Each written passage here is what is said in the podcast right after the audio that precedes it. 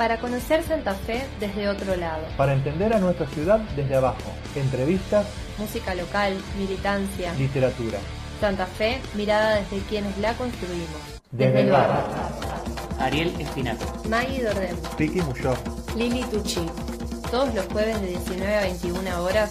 Por Radio Cultura 94.3.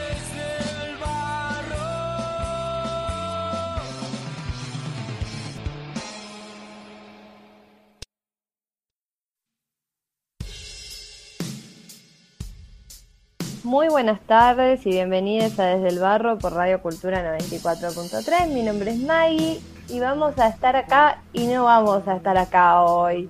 Pero bueno, primero voy a presentar a mis compañeros. ¿Cómo están? Piki, Lili, Ariel. Hola, ¿qué tal? Hola, ¿qué? Espera, que no estamos acá. Eh, ¿Cómo que estamos y no estamos? Es dificilísimo lo que acaba de hacer. Estamos, pero Es- necesitamos también. Es un dilema fil- filosófico en parte, hasta les diría. Pero bueno, el programa de hoy va a ser un programa ah, grabado. Estamos acá y al mismo tiempo estuvimos antes en esto y no en este momento. Eh, vamos a escuchar algunas entrevistas que han pasado por nuestro programa. Por empezar vamos a estar escuchando la entrevista al Birri, que justo este fin de semana que pasó, eh, no sé si se escucha el viento que hay. un fondo, ¿Es el viento? que no. Es el viento, acá en mi casa el viento está explotado.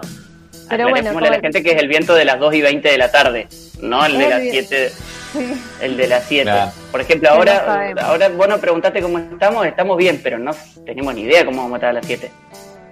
Y no, no lo sabemos. Pero bueno, eh, como digo, estamos y no estamos. Esto, esto viene del pasado, chicas.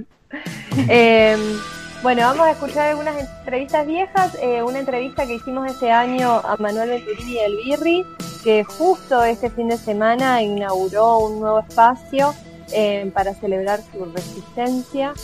Y mm, en el espacio musical, ¿quién me quiere contar qué vamos a estar escuchando? Vamos a tener la entrevista a Franco, ¿no es cierto, Piqui? Sí, que vamos a tener la vino este año a presentarnos un ratito antes, creo que de que saliera el disco. Esa noche misma salía el disco nuevo de Barro y vino a contarnos un poco cómo había sido todo ese proceso y un poco de su historia y un poco de un montón de cosas y estuvo buenísimo. Estuvo buenísimo, sí. Eh, sí. Así que bueno, vamos a estar rememorando partes de Desde el Barro, un poco para celebrar nuestro aniversario, como si fuera un... Bueno, volvemos a ver cómo va a ser el año. Así Unos que refritos. Sí, y también vamos a volver a pasar, también vamos a volver a pasar la columna eh, que hicimos con José de eh, Coca-Cola. perfecto, para Y que todo el debate, y todo el debate que, o la charla más que debate que, que- que hubo después eh, a partir de ello. Así que Claro. Lo peor es que durante el programa vamos a estar diciéndole participen, qué sé yo, capaz que en algún momento tiramos una consigna, puede pasar cualquier cosa, eh, no, le, no le den bola, no, no es cierto, no, no, no vamos a estar ahí para igual escuchar. mí. Pueden participar, Ah, sí, pero les vamos a leer la semana que viene. Eso Sí, sí. vamos a estar ahí atentes. Atentes para leerlos la Así que semana que, bueno. viene. estamos, pero cuando ustedes, cuando nos estén escuchando, ya habimos estado. Ya hubimos estado. ¿Cómo sería la ¿Cuál sería la? Hemos estado Está es bien. más fácil. Ya habíamos estado. Así que, bueno. Igual está bueno. Está, está bueno el programa. Así que invitamos a que. Quieren. Sí, sí. Y escuchen, como recomiendo, recomiendo la columna de Coca-Cola, que tuvo un éxito bárbaro en ese momento, de la historia de la Coca-Cola acá en Santa Fe, eh, especialmente los más grandes, pero también los más chicos, todos escuchen esa columna porque eh, estuvo buenísima, fue recontra exitosa, nos llamaron de otros medios para publicarla, ¿no? Así, la rompimos toda, la rompieron toda en realidad el Piqui y la José, pero bueno, nosotros un poco nos apropiamos de ese éxito también. Bueno, Bueno, bueno. ¿los dejamos con el programa? Dale. Nos dejamos con el programa.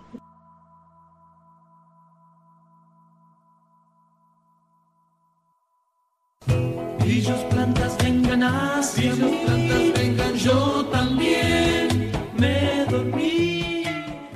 Vivero Jardín Los Ceibos. Plantas de interior, arbustos, árboles, césped, tierra, macetas. Servicio de asesoramiento, diseño y ejecución de patios y jardines. Dirección Avenida Freire 2385. Teléfono y WhatsApp 342 4 560 770. Instagram arroba Jardín Los Ceibos. Acércate al vivero Jardín Los Ceibos y renueva tu patio.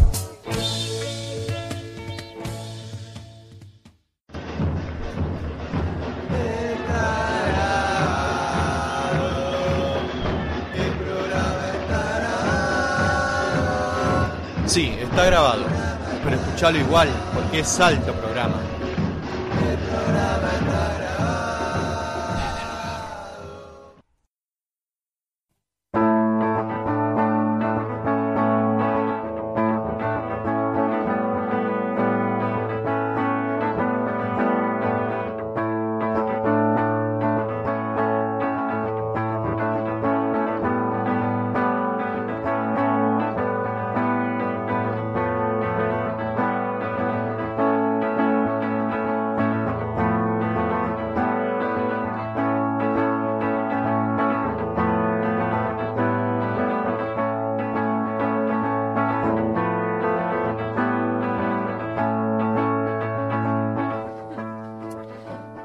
Continuamos por Desde el Barro Radio Cultura y estábamos escuchando un tema que se llamaba Tres aeropuertos juntos. No es un tema, es una obra musical, ¿cómo definirlo? Tres aeropuertos juntos de Exnida. Exnida es integrante de Enie Enie Enie Enie. Y ahora hace poco sacó este algunas canciones solo y además, bueno, tiene su propio sello discográfico independiente que se llama Antena Repelente. Y bueno, para que lo escuchen. Exnida está en la Bandcamp. En Bandcamp. Ajá. Sí, lo que sí, creo que el disco se llama Tres Aeropuertos Juntos y que el tema se llama Datos Personales. Tienes razón. ¿Tengo razón? Ay, bueno, está bien. Menos mal que lo dije razón. entonces. Menos sí, el mal. tema se llama Datos Personales y el disco Tres Aeropuertos Juntos tiene cinco temitas que están muy buenos. De una. Bueno, Bueno, estamos aquí con nuestro primer entrevistado. Eh, ¿Cómo estás, Manuel? Manuel es integrante del Birri. ¿Cómo estás? Muy bien, muy bien. Gracias ¿Todo bien? No, por favor. Volando vine. Llegué bueno, Se bien. cerraba la puerta. Bueno, nosotros empezamos la entrevista al espacio de militancia siempre preguntando cómo surge el espacio, cómo surge el Birri en Santa Fe y, y qué es lo que hace un poco. Bien, primero díganme cuando me paso de tiempo, porque hablar del birri es una pasión. Así que me puedo extender. dale, te vamos cortando cuando... Eh, no, bueno, surge, tiene un origen extraño, pero surge cuando eh, la forma que tiene hoy, en el 2007, como asociación civil, eh, frente a un intento de ocupación del Estado que no reconocía las actividades que ya existían en el lugar. Y de ahí empieza a tomar otra forma, ¿no? Pero ese podría ser un surgimiento. Otro surgimiento que nosotros también vemos es en 1995, cuando Fernando Birri decide transformar esa vieja estación en un lugar de arte. Si bien la mayoría de los militantes que hoy estamos no estábamos en ese momento, sí nos sentimos herederos de esa experiencia y, y sobre todo a Fernando siempre él se reconcilió con el espacio y, y nos reconoció como herederos. Pero sí en ese momento era una fundación y tenía otras lógicas que no eran las de la asociación civil que tiene desde 2007 esta parte sí es como una línea de militancia y de construcción más consciente por decirlo de alguna Claro, manera en ese momento me acuerdo que era La Birri. porque era la fundación Birri Sí, era la Claro. Fundación Birri, así que le decíamos La Birri. Y en un momento cambió el género y fue rarísimo. y, costó todo lo- acostumbrarse. y hoy eh, varias veces decimos hoy está para que vuelva a ser la Birri no sé por qué el Birri reivindicando eso Claro. pero bueno Claro. quedó eh, porque es el centro cultural la fundación no es Claro. una cuestión de género pero sí todo el tiempo nos significamos sobre eso Bien. ¿Y qué, qué actividades fueron haciendo a lo largo de este tiempo, digamos, en este espacio? Bueno, el Birri es un lugar que tiene una fuerza en lo cultural, en lo artístico, porque como decía Fernando Birri es un cineasta súper reconocido internacionalmente, pero no es cualquier cineasta, es un cineasta comprometido socialmente, con una visión política del cine, también de la epistemológicamente, digo, de qué arte queremos hacer, cómo queremos hacerle, él con una fuerte impronta del cine escuela, en el cual la gente se formaba y militaba y se construía en comunidad. Sobre esos ejes creo que podría ser donde el Birri se desarrolla, ¿no? Es un espacio de creación artística, con conciencia política, también del oficio de ser artista, con conciencia de la construcción comunitaria, tal vez muy contrario al arte que se nos trata de vender, en el cual es un individuo creador, eh, potente y que, se, que sale al mercado. Frente a esas lógicas, entonces, nosotros, por ejemplo, nos hermanamos mucho con el carnaval, que es como el sumum para nosotros de la experiencia artística colectiva, de ocupación de la calle, con un fuerte sentido político, tanto es así que que se prohibió en dictadura y siempre en general el Estado trata de controlar el carnaval porque es una fuerza popular muy grande y muy aprehendida en los cuerpos de los barrios y de las, de las zonas populares. Así que eso es un espacio artístico con esa conciencia, no es cualquier espacio artístico, tenemos una sala popular de teatro que si bien programa obras que se hacen en otras salas de teatro, siempre ahí la experiencia es distinta, porque la entrada es a la gorra, hay públicos que tal vez nunca hubieran cruzado a otras salas de teatro, entonces la obra por ahí no está concebida en ese lugar, pero al realizarse en el Birri se transforma en ese espacio. Y después las actividades son montones. De ahí, imagínense todo lo que puede salir. Pero sí con esa impronta de un espacio cultural que tenga que ver con lo político, que tenga que ver con lo comunitario, que tenga que ver con lo social. Y que eh, últimamente, en los últimos años también, que tenga que ver con el, territorio en donde se desarrolla ese espacio. Eso eh, me, me, da la impresión de que en los últimos años hubo un acercamiento más fuerte hacia el barrio San Lorenzo, una un, una, ida y vuelta mucho más importante que eh, el que había al principio, al principio del, del, Birri.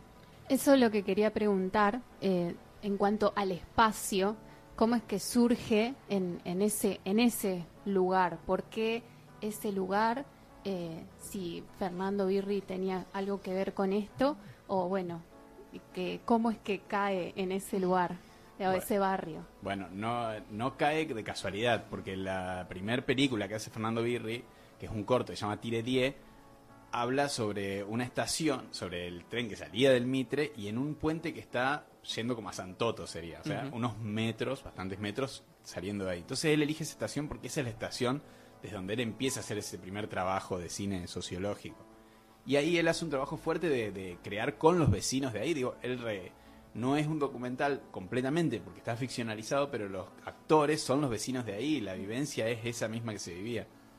Entonces, de esa experiencia que él elige construir con ese barrio en particular, tiene un fuerte, o sea, en Santa Rosa de Lima, Fernando tiene mucho trabajo en los barrios populares de Santa Fe, en su arte, mucha relación. Y en lo que dice Ariel, creo que justamente que hoy yo marcado 2007. La, sin embargo, la fundación no tuvo tanta relación con el barrio. Sí, hacer el carnaval, que digo por eso es un puntapié y el carnaval dándole mucha vida al barrio. Cuando hacemos la asociación civil ya sí con una atención más grande al lugar donde se ubicaba la estación, porque se encuentra en una frontera entre un barrio popular, por decir, y la avenida Freire, que son como el cerco del centro en esta ciudad. Entonces ahí vamos generando una relación que va creciendo, en relación al principio los militantes no éramos del barrio San Lorenzo, Chalet, eh, sino que íbamos a habitar el lugar, pero ese barrio empezó como a ocupar la estación. No es por ahí una, una relación, una tradición de la militancia que va al barrio y cosas. ¿no? Nosotros íbamos a militar a la estación y, el, y, después empezamos a entender el barrio en el que estábamos y el barrio mismo vino a ocupar la estación. Por esta cuestión de que el carnaval es de apelir, de, de, hacer en, en comunidad. Entonces, esa comunidad que estaba haciendo no era cualquier comunidad, no era la de Barrio Cabal, no era ni siquiera alguna, algo un poco de Santa Rosa de Lima, porque en realidad hay varios barrios, pero era, era de San Lorenzo, Chaley, Arenales y el, lado de Santa Rosa de Lima está más cerca, los que construían en ese. Entonces ahí empezamos creo que a, conocernos y bueno, y esos barrios empezaron a ocupar la estación y a darle esa identidad. Entonces sí, después ahí, con conciencia militante de eso y empezando a construir, con la red de vecinos, de instituciones, empezando a, conocer más ese barrio también, eh, y también a veces desde el mismo barrio reconocerse las peleas, las carencias y las potencias que hay, que son muchísimas, el conocimiento popular que había, así que ahí se va generando una relación muy fuerte en esos barrios en particular. Yo te quería preguntar, hoy mencionabas el carnaval, bueno, como dicho, político, popular y demás, y ahí en el Birri también está la primera escuela del carnaval, ¿o no? ¿Cómo es que surge eso? ¿Podés contarnos un poco de esa escuela también? Sí, de una. La Escuela de Carnaval es un proyecto que nace 2012 aproximadamente, que en esto de, filosofar sobre el carnaval, el Centro Cultural tenía como dos facetas muy distintas. un verano totalmente abierto y donde todo el barrio ocupaba la estación y un, eh, eh, resto del año donde se cerraba más el espacio, no lográbamos abrirlo, ¿no? Entonces empezamos a reflexionar sobre esto que ¿viste? el carnaval tiene una dicotomía, por ahí el catolicismo lo pone como un lugar para que la gente se enloquezca por tres días como una operación de control y después vuelva a obedecer, ¿no? Bueno, frente a eso nosotros dijimos, no, no, nosotros no nos gusta esa parte del carnaval, nos gusta la de ocupar la calle, entonces dijimos una escuela de carnaval, entonces hagamos una escuela de, de- de que realmente sea todo el año carnaval y empezar a pensarlo y también esto volviendo a Birri, Birri cuando hace su escuela de cine, él siempre trabajó con las escuelas de cine, con la idea de la escuela no como un lugar donde se baja contenido, sino donde se construye. Y pero donde se construye con una direccionalidad política, tanto es que esa escuela después fue movida a Cuba en la dictadura cuando la cierran acá y va a Cuba y tienen una fuerte impronta política la escuela de los tres mundos que no es cualquier escuela de cine, ¿no? Se aprende haciendo, tiene como varias cuestiones. Entonces es ahí que decimos, bueno, una escuela de carnaval, ¿cómo hacemos para enseñar irreverencia, enseñar esa cuestión de, de la cultura comunitaria, que tampoco es un conocimiento que se pone de abajo hacia arriba, entonces no es un conocimiento que alguien lo tiene, es algo que se practica. Entonces en ese momento empezamos con esa experiencia, en 2012, que sigue hasta el día de hoy teniendo un montón de formas. Sí, en el medio nos fuimos eh, interiorizando sobre lo que es la enseñanza popular, la cultura popular, eh, mucha relación con las escuelas transhumantes, en donde entonces aprendimos, o sea, o no- no- nos nutrimos de otros conocimientos. Creo que nace de un instinto y después se va plegando a un montón de experiencias militantes de otra forma de enseñar, otra forma de aprender, otra forma de crear conocimiento que están pasando en el país, Latinoamérica. Bueno, y creo que es eso, es una intención de, de decir el carnaval que sea todo el año, porque no es que nos dejen ocupar la calle en febrero y después nos tenemos que volver, la calle vuelve a ser un lugar que no podemos pisar. Eh, hablabas al- de, la relación que tenía el Birri con el Estado a partir de un intento de ocupación del propio Estado de- del espacio. Eh, ¿Cómo fue, es- eh, no sé, en forma resumida, eh, esa relación con el Estado durante estos años? Porque eh, tuvo muchas idas y vueltas, más vueltas que idas, creo, pero eh, se, se- o sea, es, es muy importante esta relación en la, en la forma de construcción de- del Birri, creo. Sí, sí, es difícil porque el Estado, bueno, cuento corto, los oyentes lo deben saber, pero el Estado en los 90 abandona los espacios y después, en un 2003, en una idea de recomposición del Estado como espacio fuerte, vuelve a querer avanzar sobre lugares que durante años las organizaciones populares habían ocupado y habían puesto sentido, ya que el Estado había decidido abandonarlos. Esta experiencia nosotros en Birri después aprendimos que había pasado a lo largo y ancho de todo el país, esto había sido igual, eh, fábricas Ujú. que se habían fundido, escuelas privadas habían cerrado, espacios de las- los trenes mismos que fueron abandonados todos. ¿Qué pasa? El- el- las organizaciones populares habían ocupado, dado sentido a esos lugares y el Estado quiere volver porque ahora no le, le preocupa que haya organización de base. Eso es natural, eh, no importa el partido del que sean. Digo, esto es frente al Estado burgués, es así, va a querer recuperar. Eso pasó en Birri, hubo un gran conflicto en el cual hubo mucho apoyo popular y hoy estamos en la estación y yo creo que lo, hoy estamos en una situación de reconocimiento del Estado de que eso tiene sentido. Y es como un error de la Matrix, o sea, el Estado quiere, siempre va a querer recuperar ese lugar. Yo creo que la diferencia frente a ese intento de desarrollo 2013, ahora sufrimos un incendio en el cual notamos que el Estado reconoce que eso tiene sentido. Pero es limitado, es una lucha que nosotros tenemos que dar siempre. Si bien podemos decir que, que en este momento estamos más tranquilos, por esto que digo del reconocimiento, digo, hoy en nivel municipal hay un partido, a nivel provincial hay otro, y ninguno de los dos discuten el sentido que tiene el Centro Cultural Isabel del Birri en esa estación, lo, el, lo ocupada que está en términos simbólicos y ideológicos, políticos. Pero nosotros sabemos que siempre que descansemos, el Estado va a querer recuperar ese lugar porque no pertenecemos pertenecemos en algunas lógicas del Estado, a veces puede decir las organizaciones sociales cumplimos roles de asistencialismo, a veces donde el Estado no llega, pero siempre vamos a tratar de ir un poco más.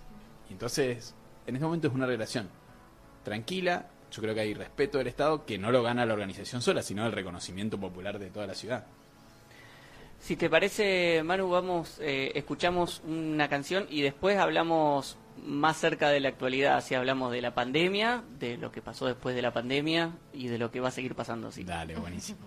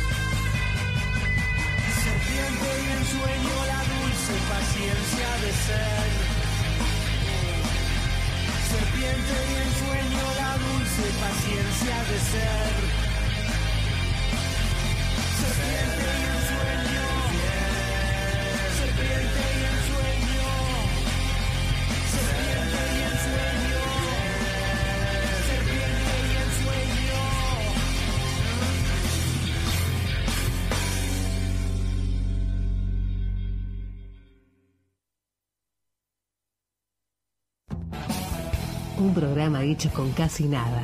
Agua, tierra y gente.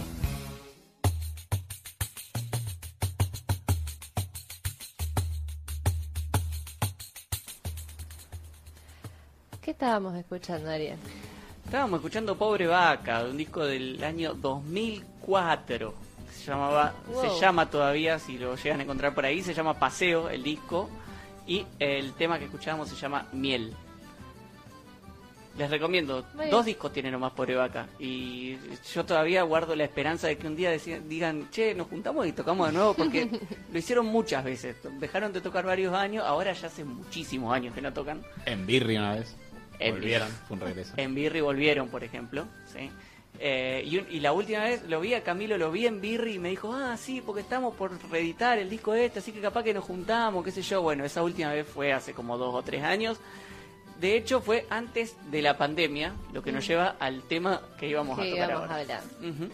Bueno, estamos acá con Manuel, integrante del Birri. eh, y vamos a hablar de la pandemia. ¿Cómo? muy bueno, Ariel, cómo hace para, para relacionar todo. ¿Viste? Igual fue, Sí. fue el Manu. el- Yo lo admiro. Eh, ¿Cómo, cómo fue este también. tiempo? Vas a preguntar vos, Pique. ¿Cómo fue este tiempo que para, para todos fue muy apremiante, sobre todo para los espacios culturales? ¿Cómo fue para el Birri este tiempo? Además, viniendo del incendio que mencionabas anteriormente, eh, ¿qué pasó en ese momento y cómo pudieron reconstruirse de alguna manera? Bueno, como organización fue difícil, como debe haber sido en todas las organizaciones. Eh, nos dimos cuenta nuestra potencia como organización social y popular, y debe ser así de varias, es estar en encuentro, cara a cara. ¿no? Sí, eh, se puso muy de moda virtualizar actividades y, y lo nuestro está en pisar, en ocupar el lugar, justamente que veníamos hablando de que es una gran experiencia de ocupación de un espacio abandonado, o antes que hablábamos del barrio que ocupa. Realmente desde una computadora de su casa ninguna de esas experiencias tiene sentido. Entonces fue difícil. Veníamos de un incendio aparte que nos había ya como expulsado del espacio. Entonces, en términos técnicos, se aprovechó mucho para trabajar. Reconstruimos todo un patiecito, eh, que es un lugar al aire libre que pudimos ocupar, que en pandemia nos vino bien porque no se podían meter adentro.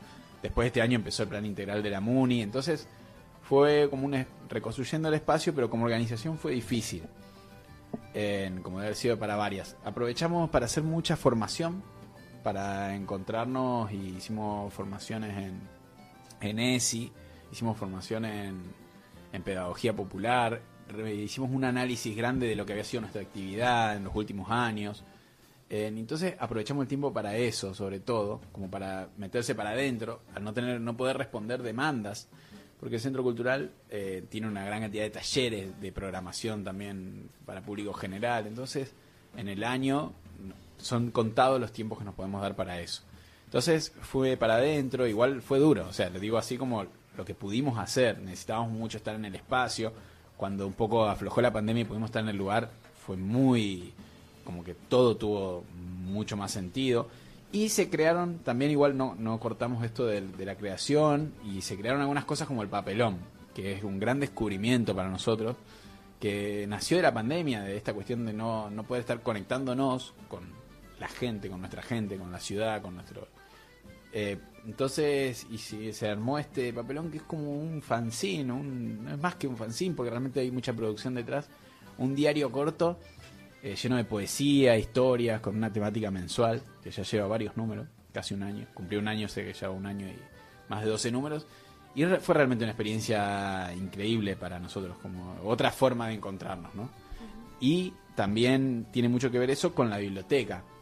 Teniendo todo el birri quemado, nosotros pudimos inaugurar un sueño que tenemos hace 6, 7 años, que es la famosa biblioteca, que ya habíamos perdido las esperanzas, y apareció ahí, como está separada del gran edificio del birri, por este paticito no fue tocada nada por el fuego. Entonces, eso en el primer año de pandemia aprovechamos a terminarla, y el segundo año de pandemia fue un lugar que explotó, ¿no? Que también trae muchos nuevos compañeros, que está creándose. Entonces la palabra y otros lugares de Birri, si bien siempre tuvimos la biblioteca, pero ahí arriba, aislada, como que explotó toda una nueva faceta del Birri, ¿no? Y es hoy lo que, como decimos nosotros, el corazón que está bombeando sangre mientras todo lo otro aguanta para, para terminarse y abrirse el año que viene, que ya este mismo verano estaremos inaugurando. Genial. El, el Birri eh, siempre fue y es todavía un espacio en donde construyen muchos colectivos distintos. Hay como co- muchos colectivitos que todos juntos forman el Birri o que ocupan ese espacio. Eh, ¿cómo, ¿Cómo es el, el trabajo en conjunto con- entre estos colectivos distintos? No sé, me- eh, vos hablabas de la biblioteca. Eh, me acuerdo que había que estaba que se, se producía la revista Rojo y Negro, por ejemplo, por un grupo de gente que laburaba ahí en el Birri. Eh, la escuela de carnaval son un montón de talleres, todos que ¿cómo, cómo logran trabajar todos juntos y ser una, una organización como el Birri, con- siendo siendo todos esos colectivos con características distintas. Es difícil. Y igual, y algo que pasó en la pandemia es que se redujo mucho el número de participantes, solo quedaron los espacios más orgánicos. Así que a los militantes que escuchen este programa, invitamos a regresar al Birri, eh, que ya pronto volverá a tener todos sus espacios. No, al no tener espacios disponibles, siempre el edificio fue un fuerte del Birri, un edificio abierto a, la- a cualquier organización popular o cualquier movimiento artístico de izquierda desde abajo que se esté gestando en la ciudad. Y al perder el edificio con el incendio, perdimos uno de los potenciales de conexión con otras organizaciones de la ciudad. Entonces, eso se complicó. Pero antes y durante también eh, nos manejamos por plenarios, tratamos de, mantener autonomía de los espacios. Y este es un ejemplo, eh, la biblioteca. La biblioteca nació y, y tiene una grupalidad propia, mucha gente se está incorporando solo a la biblioteca. Entonces tenemos como espacios de plenarios, espacios que nosotros llamamos diagonales, donde atacamos directamente cuestiones con el Estado que están pasando en este momento que hay un plan integral ahí trabajando. Tenemos mucha relación con el Estado en la cual hay que ir construyendo casi a diario el avance, el retroceso y varias cuestiones. Así que es difícil organizarse, siempre respetando la autonomía y tratando de, de mantener espacios donde podamos vernos la cara todos. Tratamos de, de que al menos tres, cuatro veces al año podamos vernos todos la cara y conocernos. Porque también el Birri ya tiene más de, de 15, 20 años y, y generacionalmente, de la época que yo empecé a militar, somos pocos. Y hay gente que empezó a militar eh, con el desalojo, pero hay gente que no vivió el desalojo. Entonces hay muchas generaciones y, y experiencias distintas, además de colectivos. Entonces, siempre tratamos de vernos la cara, de encontrarnos y, y no es fácil igual, no es fácil, es una construcción diaria. ¿A Sí. los libros de, de la biblioteca qué? ¿Donaciones? ¿Cómo se nutre la biblioteca? Se nutre por no- donaciones, pero si han estado en alguna experiencia de Biblioteca Popular y los oyentes, es muy común que te donen libros que nadie quiere. Sí, sí. Y nosotros teníamos el espacio de biblioteca arriba, donde teníamos cantidades de libros, y lo que hizo este nuevo grupo de biblioteca, que es muy interesante, es empezar a curar la biblioteca, porque también en una época en que la lectura no está tan al acceso como por ahí era para nosotros cuando éramos más pibes, eh, no es un hábito, entonces hacer del objeto libro algo interesante, algo que llegue. Entonces, sí de donaciones, pero lo que se empezó a hacer ahora es como una selección, ¿no? Empezar a pensar esa biblioteca y qué tipos de libros va a haber. Hay muchos de, de pedagogía popular, de teatro, de organizaciones, muchas de editoriales independientes, pero la idea de la biblioteca ahora es empezar a adquirir, a comprar los libros o tramitar o, o gente que presente libros ahí, tratar de que los libros lleguen por una relación que no sea la donación se acepta, mucha gente dona, muchos libros muy buenos y no es todo eso el ejemplo, pero lo que tratamos es de que la biblioteca vaya creciendo en relaciones políticas, que esos libros no lleguen como un objeto vacío, porque bueno, porque es difícil, porque los libros ya no, no están tan a la mano de- del cotidiano, de los pibes y de los grandes también, los, los capaz los, que antes teníamos la costumbre de leer como un hábito, hoy lo perdimos, entonces es, es toda una experimentación que se está haciendo desde el espacio. Che, te, iba a preguntar, eh, ¿cómo va el tema de la reconstrucción del Birri después del incendio, de, a partir de todo este laburo que se pudo hacer en pandemia y a partir de esta posibilidad de empezar a abrir los espacios de nuevo que se está dando gracias al relaje de la, de, la, de la cuarentena y de la pandemia? Eh, bueno, la, la reconstrucción como tal no está sucediendo, porque el hall, que fue la parte más afectada por el Birri, no está haciéndose nada ahí. Lo que el plan integral que propuso el municipio y que nosotros aceptamos, por- en general lo que hace es solo la fachada. Que nosotros políticamente es algo que siempre descuidamos, porque siempre que hemos conseguido subsidios o plata hemos peleado por mantener el espacio de adentro y que no sea como otros edificios municipales que están hermosos por dentro, eh, por fuera digo, y vas adentro y está todo descascarado. No, hace falta que los nombres, se deben imaginar. Eh, pero es verdad que eso nos ha generado una relación de que de la idea de que el lugar está abandonado, también con una fuerza de los medios. Entonces, la reconstrucción no está avanzando. El hall, que aparte es uno de los lugares más preciados del Birri para nosotros, sigue en estado de quemado y no va a poder ser habilitado.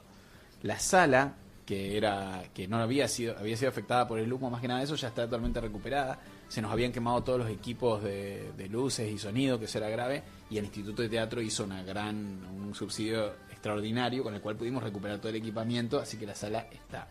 Después hay un ala, que es el ala este, que antes estaba el distrito municipal y lo habían dejado en un estado calamitoso, totalmente abandonado, en el cual estaba todo, bueno, patrimonio no respetado para nada, todos los pisos levantados, todo lleno de humedad. Y ahí fuimos invirtiendo por medio de subsidios de gestión, pero que no está con el plan integral, toda una reconstrucción de ese ala, que es un ala nueva que el Birri gana como para dar talleres. Entonces eh, va a quedar muy lindo de afuera, que es importante también. Eh, y estos dos espacios estamos aprovechando este momento para dejarlos listos. El hall seguimos esperando, seguimos exigiendo que el Estado lo reconstruya, porque es quien tiene que hacerlo. Estamos igual en tratativas, tanto con, con el gobierno provincial Eso es lo que quería preguntar, o sea, ¿qué nivel de diálogo tienen ustedes o de participación en el proyecto? Este, Es- ¿Hay un diálogo, hay un ida y vuelta o bueno, es un proyecto que viene desde la municipalidad y hacen lo que quieren, digamos? No, no, hay un diálogo fuerte. Eh, nosotros, como una de las grandes logros como organización, fue después del intento de desalojo generar un espacio que se llama la Mesa de Gestión Conjunta, que es algo bastante innovador, porque es esto que les decía, el Estado en general no quiere que alguien más gestione sus espacios. Y nosotros en ese que está en el Comodato, un espacio donde nuestros profesionales están a la hora de tomar decisiones sobre el espacio. El Estado también, porque es parte y porque es dueño, pero nuestros profesionales también están tomando decisiones. Si bien este plan integral vino bastante compacto, nosotros todo el tiempo tenemos relación con los movimientos de la obra. Aparte, porque lo que nosotros defendemos es que un, un grupo, una grupalidad, porque no son personas que utilizan el espacio hace más de 20 años, saben qué es lo que necesita el espacio, no alguien que llega por primera vez. Entonces, sí, si bien vino bastante empaquetado, eh, hemos podido dialogar y transformar bastantes cosas. Claro, eso es importante, Sí. digamos, porque son los que habitan ese lugar.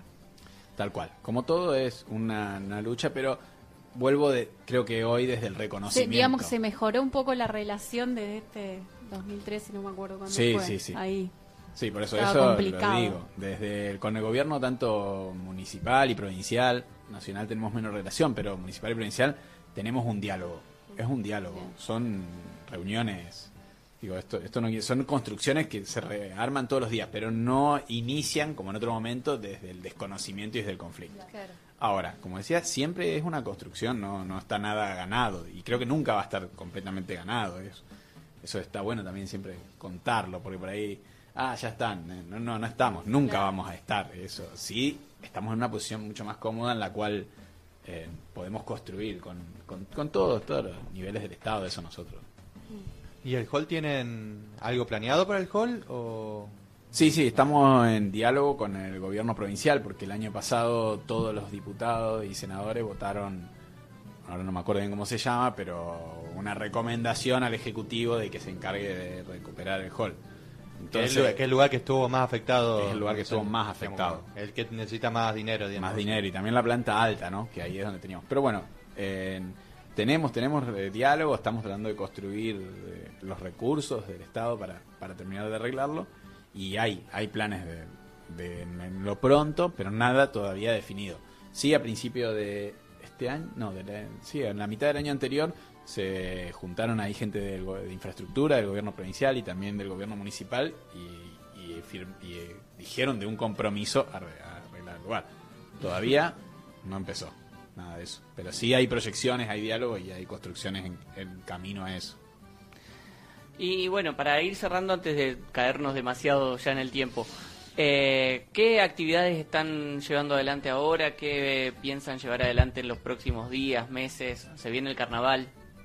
Sí, el Birri está pleno, eso no- nunca paramos, pero ahora que ya se volvió a abrir, eh, estamos ocupando ese- este lugar que también aprovechamos a terminar, que es el patiecito, con funciones diarias, eh, digo diarias, todos los fines de semana, entre una o dos actividades, a veces a la tarde, más para toda la familia y más para adultos, siempre es para toda la familia, pero más a la noche o más a la tarde.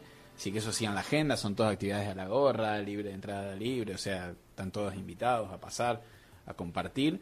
Después ah, volvimos con los talleres, ya de una manera un poco más controlada. Lo que hicimos es como recuperar con la masa de, de- gente, compañeros, pibes, grandes, todos, que venían ya al taller. Estamos como reconstruyendo los lazos de esos espacios que se cortaron. Que, bueno, me olvidé decir que mantuvimos en la pandemia muy fuerte también con armar bolsones y cuestiones alimenticias, que, era- se había vuelto todo tan al límite que, que habíamos perdido otro tipo de relaciones. Entonces estamos volviendo a construir esas relaciones de encuentro. O sea, los talleres hoy se están dando, pero todavía no salimos a la difusión y creemos que sí saldremos con todo para lo que es el carnaval, que ya lo hicimos el año pasado en plena pandemia y fue estuvo todo bien, ningún contagio, todo perfecto. Eh, que fue una experiencia hermosa para nosotros hospital para seguir y seguro ahora cuando se venga el carnaval de este año, del año que viene, pero con todo abierto se van a aparecer las invitaciones para los talleres que tienen varias formas y para la construcción de la comparsa y participar de, de este carnaval, que una alegría. Genial. Genial. Bueno, muchas gracias Manu por venir, por contarnos. Estuvo buenísimo esto, así que gracias. No, gracias a ustedes por el espacio, está buenísimo y bueno, y eso, los oyentes que se acerquen al Birri, espacios militantes, eh, a construirlo, a reconstruirlo después de un incendio y dos años de pandemia, estamos también volviendo a darle forma a ese lugar, a, a encontrarnos de Eh, nuevo, así que La vengan. dirección, como para que tenerlo ahí. General López 3698. Ahí va. En la estación Mitre la van a encontrar. Exactamente. Sí. Eh, te iba a preguntar otra cosa. La- eh, redes, eh, para, para enterarnos de los eventos, de, todo esto, ¿cómo, ¿cómo hacemos? Instagram, Facebook, si alguien usa Facebook como yo, los abuelitos, pueden ver en Facebook también hay. Eh, Instagram y Facebook el Birri, ahí van a encontrar. También hay una página, sobre todo una página que se llama elbirri.com que se actualiza y ahí es donde está toda la data centralizada. Y bueno, y después acérquense al lugar físicamente, esa siempre es una buena forma, preguntar, encontrarse, agarren a su birri amigue y pregúntenle. No le va a saber responder todo, porque nadie sabe todo del birri, pero les va a ir introduciendo. Así que eso. Genial. Genial. Muchas Muchas gracias, Ventu.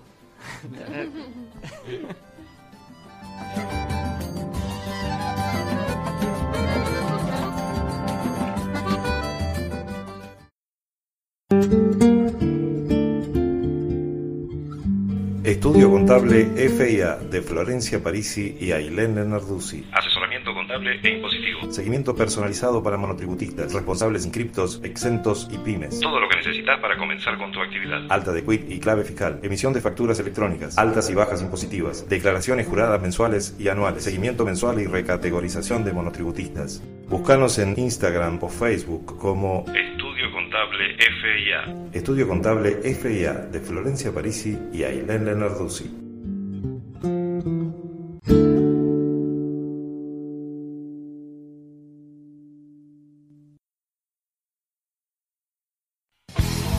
Desde el barro por Radio Cultura 94.3. Relatos del más acá. Relatos del. Historias con canciones. Canciones, canciones con, Con historia. historias. Un viaje al micromundo santafesino Desde sensibilidades. desde sensibilidades varias. Piqui Muyor. José Duarte Estamos. desde el barro.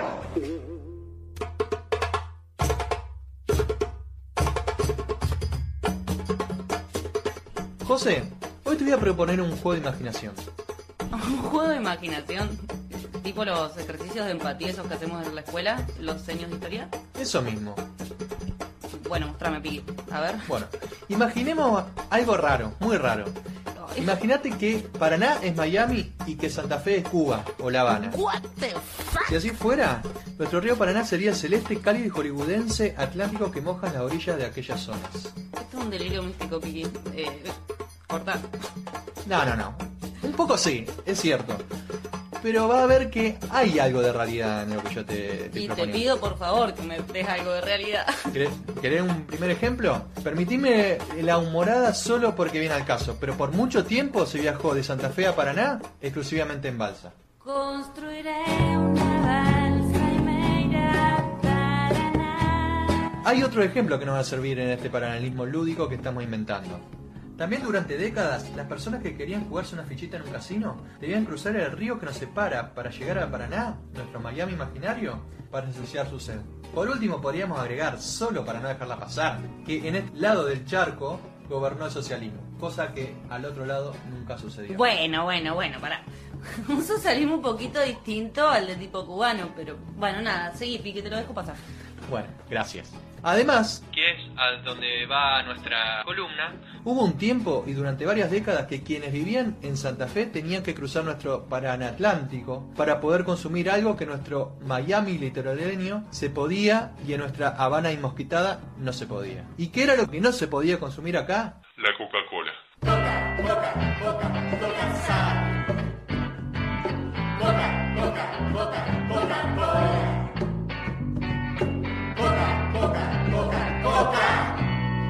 Y sí, es una historia tan interesante como extraña.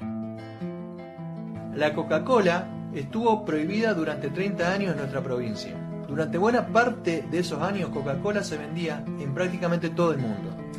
O sea que podemos decir que solo no se vendía en dos lugares, en la Unión Soviética y acá en la provincia de Santa Fe. Exacto, más o menos pasaba eso. Pero, espera, empecemos de principio. Coca-Cola entra a Argentina en 1942 y en ese mismo año se prohibió su venta en la provincia.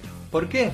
Porque desde 1941 en Santa Fe se había establecido un código bromatológico que establecía que todas las empresas debían informar al Estado de qué estaban hechos los alimentos que consumían. Y Coca-Cola no informaba los componentes de su fórmula secreta. Entonces, chácate, suerte Coca-Cola. Bueno, Piqui, yo acá me voy a tomar una licencia. Capaz que a vos te da un poco de vergüenza, pero yo re sé, porque lo re estudié, que ese código bromatológico lo redactó tu abuelo Jorge. Jorge Musor.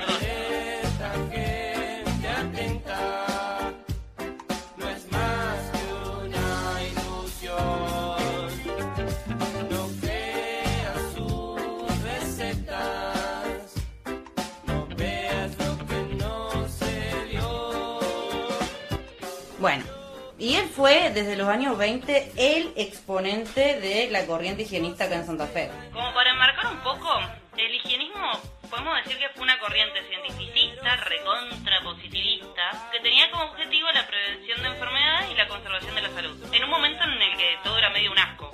Pensemos en esto, hacinamiento, mortalidad infantil, pestes. Cualquier similitud con la realidad es pura coincidencia. Y bueno, todo era caos y destrucción. Esta corriente hizo en las políticas públicas del principio del siglo XX porque se la presentó como una herramienta de integración social. Pero que en el fondo también era una caja de herramientas varias para ejercer el control social desde el Estado. Y entre esas medidas se incluía justamente la regularización del consumo alimenticio. Entonces, Volviendo a Coca-Cola, podríamos decir, o yo me animo a decir, que los tres grandes verdugos de esta mega empresa de la historia del mundo mundial fueron Primero Lenin. Después tu abuelo, Piki. Y por último y más reciente, Cristiano Ronaldo. Que hace un par de meses, no sé si se acuerdan, pero hizo un gestito así con la manito y logró que Coca-Cola pierda 4 mil millones de dólares. Que de todas formas es igual al 1,6% de las acciones de la empresa, digamos todos. Hoy en día parece que la prohibición de una gaseosa como Coca-Cola resulta sumamente sorprendente, pero es necesario que tengamos algunas cuestiones de los años en que se vivía. En primer lugar, La industria del consumo de gaseosa va a tomar cuerpo y fuerza unos años más tarde, cuando los ingresos populares y de la clase obrera comenzaron a crecer a partir del peronismo. además, En ese mismo periodo comenzó a verse con malos ojos darle vino a los y las niñas. ¿Qué significa esto? que la prohibición de la Coca-Cola en un principio quizás no haya sido una decisión con la trascendencia como la que podemos pensar hoy. La prohibición de la Coca-Cola se suma a otras prohibiciones de otros productos que ya se habían dado. Si bien los mecanismos estatales sobre regulación del consumo y la identidad de los propios trabajadores como consumidores viene desde varias décadas atrás, no podemos negar que es a partir del primer peronismo que el Estado empieza a concebir de manera integral a la tríada ciudadanos, trabajadores y consumidores. Algunas medidas clásicas que conocemos pueden ser estas. La regulación del precio de los alquileres, las negociaciones salariales, la institucionalización de los derechos laborales, el control estatal sobre el comercio exterior. Pero bueno, también en el primer peronismo se profundizó la protección del consumidor mediante medidas contra la especulación de los formadores de precios, la supervisión de la calidad y la comercialización de mercancías. Pero, pero, pero, esta regulación también incluía medidas que implicaron decidir qué era legítimo consumir y qué cosas no. Es lo que querés escuchar. Si vos también podés conseguir la libertad, me cago en el estado del bienestar. Bien, estamos rapeando contra el sucio capital. Y en ese plano, era mucho más nacampop tomarse una vidu cola que una cocucha. Lo que sí sucedió es que el sostenimiento de la prohibición durante tanto tiempo fue tomando suma trascendencia la medida en sí misma.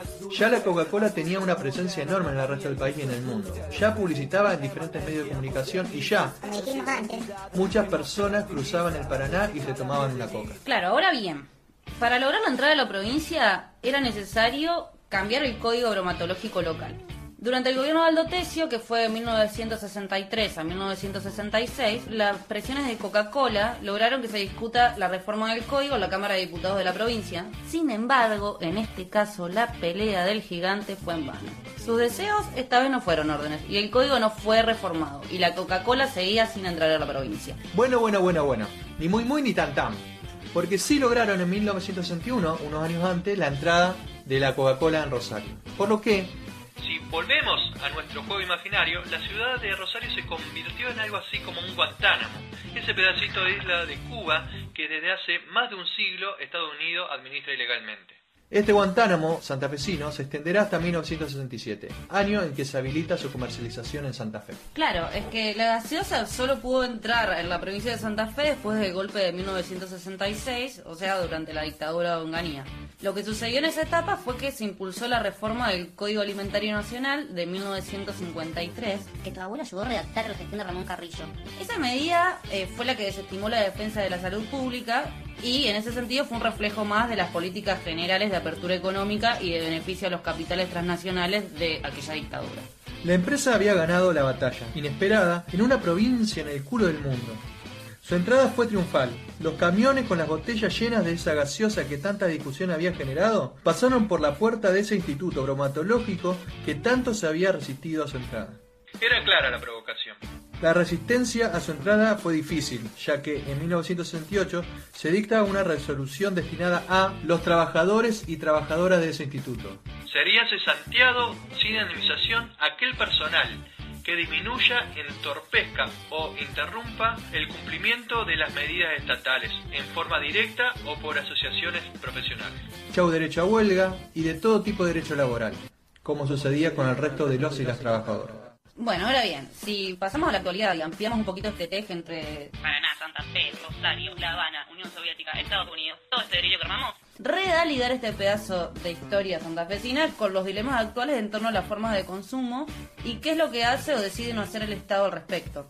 Un ejemplo, hace poco se sancionó la ley de etiquetado frontal de alimentos procesados, que estuvo trabada un rato largo por el lobby mediático y empresarial. Es sorprendente que hace poco más de 50 años un estado provincial, es decir, no nacional, provincial, se pudo enfrentar con una empresa como Coca-Cola e imponerle durante más de 20 años sus condiciones. En comparación, es increíble lo que ahora le cuesta al Estado Nacional una medida mucho menos ambiciosa como es la ley de etiquetado. Además, tenemos que tener en cuenta que estamos a dos o tres cuadras de la firma del acuerdo con China para la instalación de las granjas de cría de cerdos en Argentina. También estamos en medio de una pandemia que es el punto de llegada de un problemón mucho más grande cuyo trasfondo se relaciona con las formas de producción y de consumo. Todos nos acordamos de la gripe de 2009 solo por mencionar un episodio que nos pegó una piña en la cara. El mundo se cae a pedazos, Piki, y oh my gosh. Bueno, y para cerrar la columna, pensamos una pregunta. ¿La libertad es sinónimo de libertad de consumo? ¿Es ser más libres poder consumir todo lo que querramos?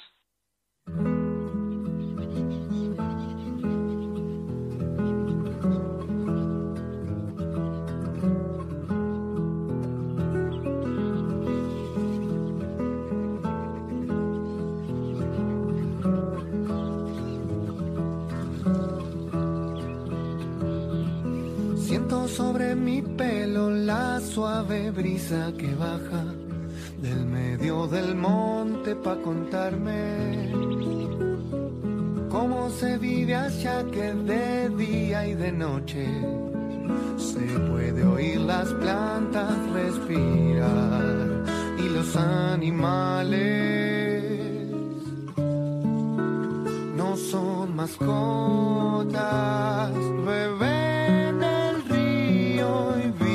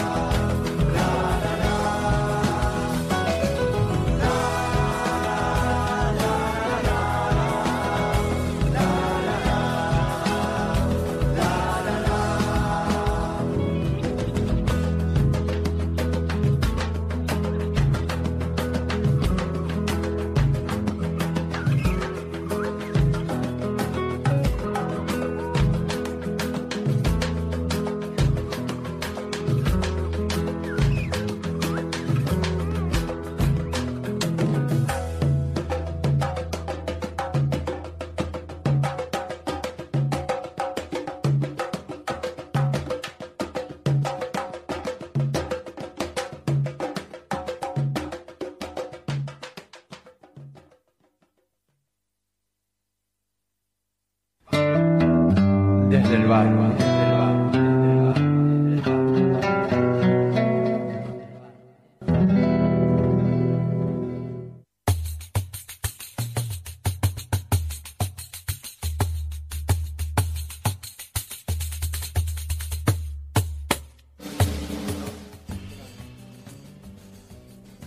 Continuamos en Desde el Barro por Radio Cultura 94.3. Dormiste, Piki. Dormiste. Dormí y fui coco... No, fui- dormí y fui cocodrilo. no, eh, qué increíble esta columna. Estoy. ¿Te gustó? Sí, estoy re contra remil flasheada.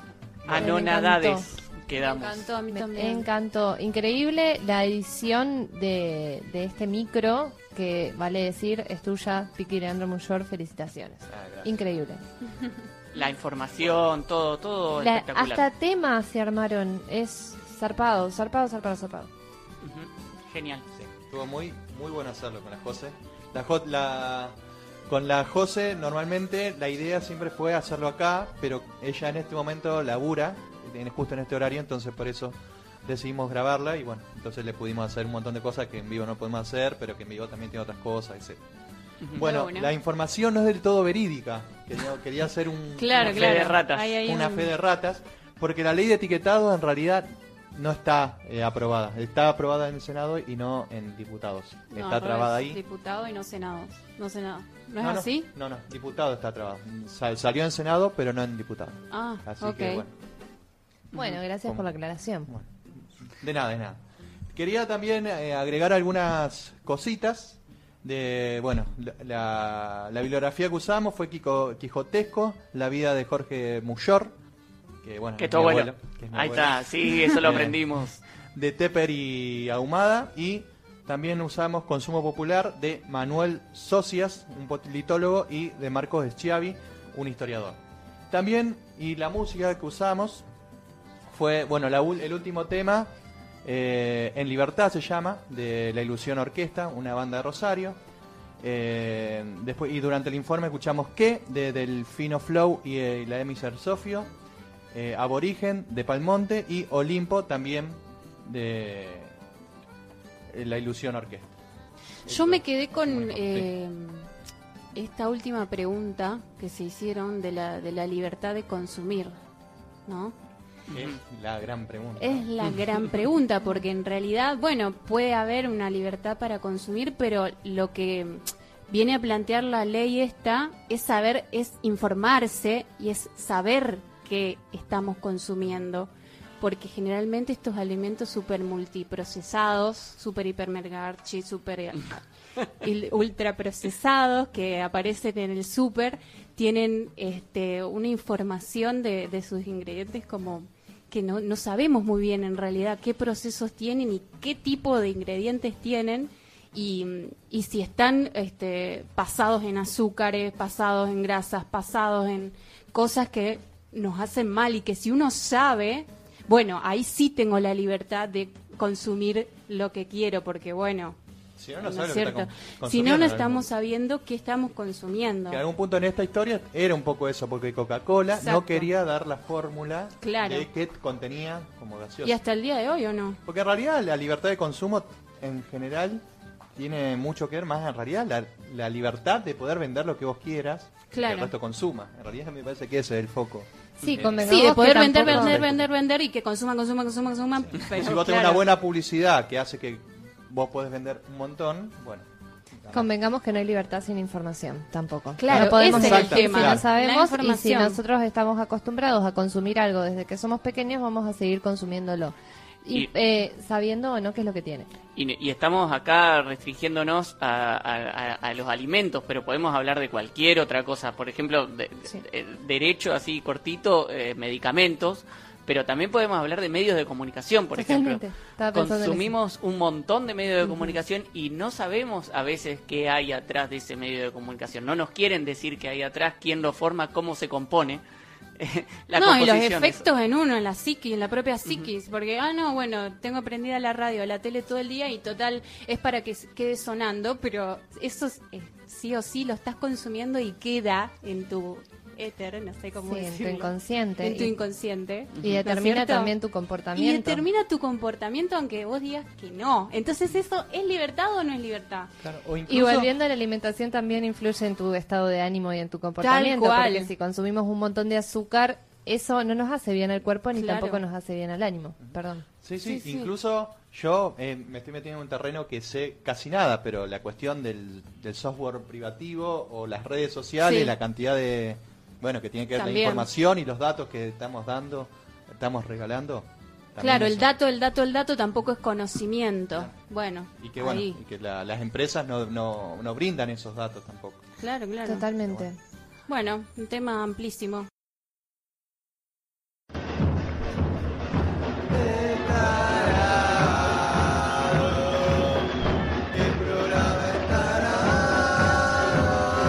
Sí, está grabado, pero escuchalo igual, porque es alto programa.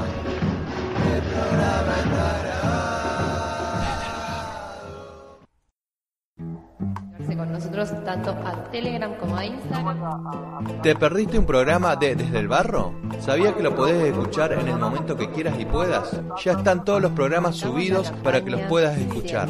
Cuatro días laborales. Y ahora también en Spotify. Si te gusta el programa, busca Desde el Barro Podcast en Spotify o en tu aplicación de podcast preferida. Escucha en cualquier momento Desde el barro.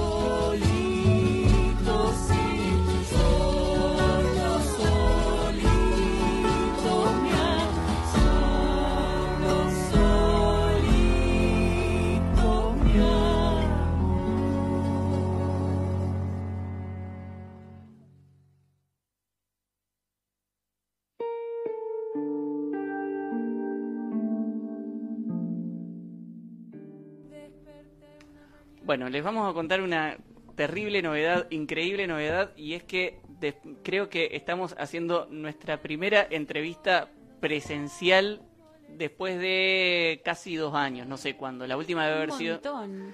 La última debe haber sido en noviembre de 2019, en diciembre Sí, de 2019. diciembre. En esta misma radio. En esta misma radio. Exacto. radio, sí. Eh, así que bueno, estamos muy contentes acá porque está con nosotros Franco Bongiovanni. ¿Cómo anda Franco? Muy bien, muy, muy contento también de volver a la presencialidad radial.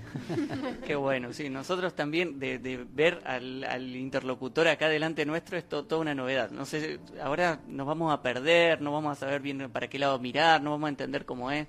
Siempre estaba, estábamos acostumbrados ya que salía por la radio.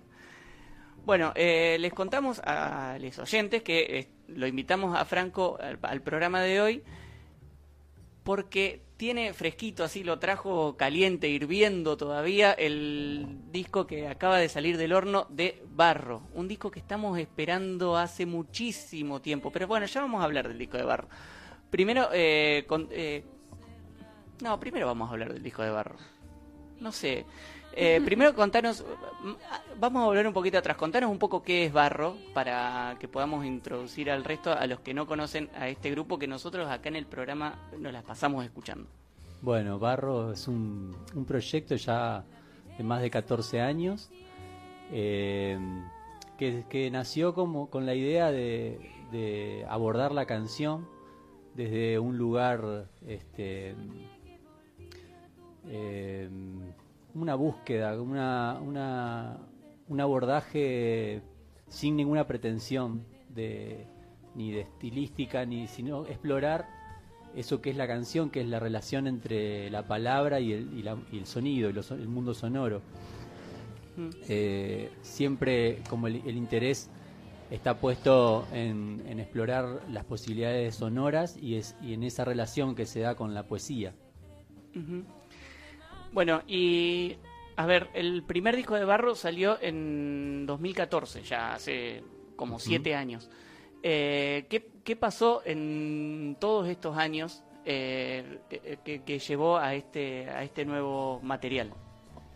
Bueno, el, el primer disco eh, tardó cinco años más o menos en salir, o sea, fue un proceso de cinco años porque eh, fue un proceso de mucho aprendizaje. Eh, nosotros producimos todo artesanalmente, las grabaciones, eh, construimos instrumentos, acustizamos la sala, eh, todo es muy así artesanalmente porque nos gusta, digamos, involucrarnos de esa manera. Y, bueno, este disco, a partir del, de- de- del meteorológico que salió en el 2014, eh, Barro siempre tuvo distintas etapas, procesos, gente que pasó, eh, se va moldeando, digamos, a lo largo de los años como el barro. Y eh, en un momento después de- del disco, del primer disco, eh, nos establecimos como trío y hace unos cuatro años llegamos a la formación que venimos sosteniendo hasta hoy, que es de cuarteto, con la incorporación de Agustina Cortés.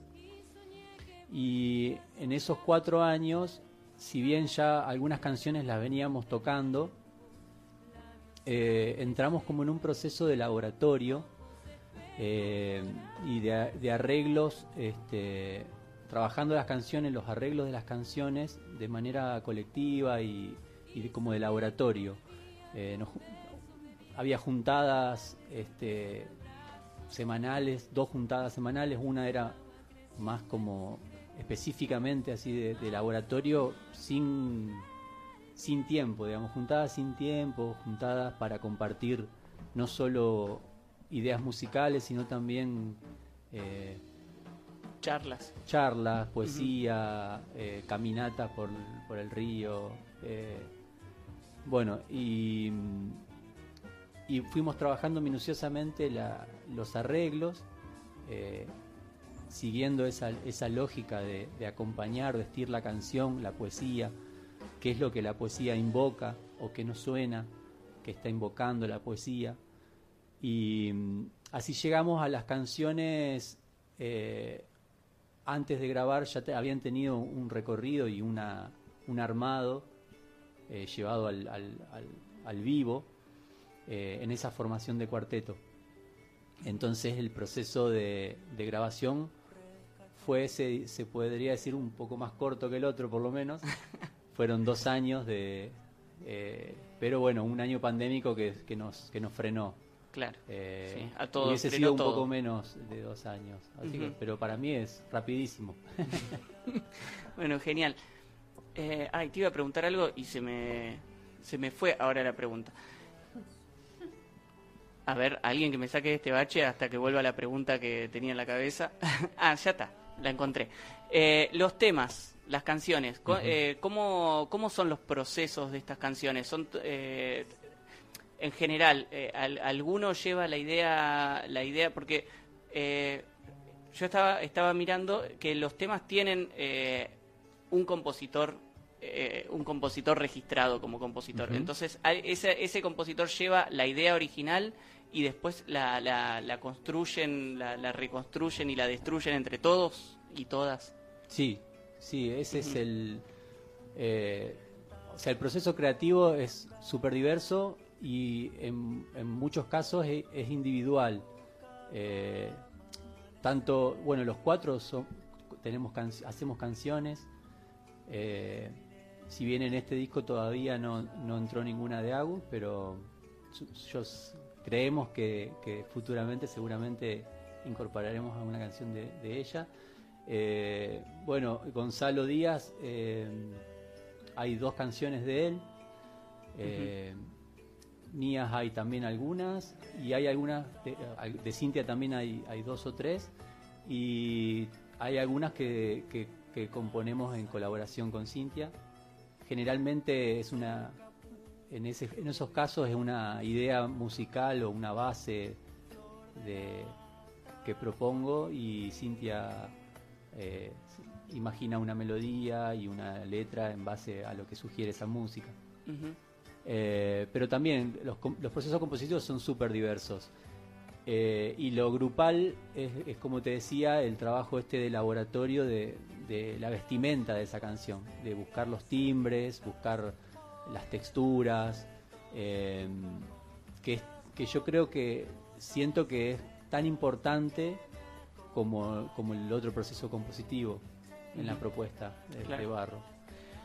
En, eh, en todos estos años también eh, vos hiciste referencia a estos dos, dos últimos años, pero en estos dos últimos años no solo les pasó barro, no so- inclusive a vos, a Cintia, están eh, y a, a la Agus Cortés también, al Gonza, están todos en un montón de proyectos paralelos, haciendo un montón de cosas, construyendo muchísimo. ¿Cómo, cómo lo- logran con- con- consensuar esos tiempos entre todos para poder encontrarse, para poder decidir cuáles de, la- de las ideas que aparecen en la cabeza de uno o de una llegan a Barro o después se van a Paquito o se van al disco de la Agus o se van al- a algún proyecto del Gonza o se, se- la, idea cae y, y se termina cayendo en alguno de todos estos espacios y de todas estas cosas increíbles que vienen construyendo. ¿Cómo, cómo, cómo termina derivando ahí?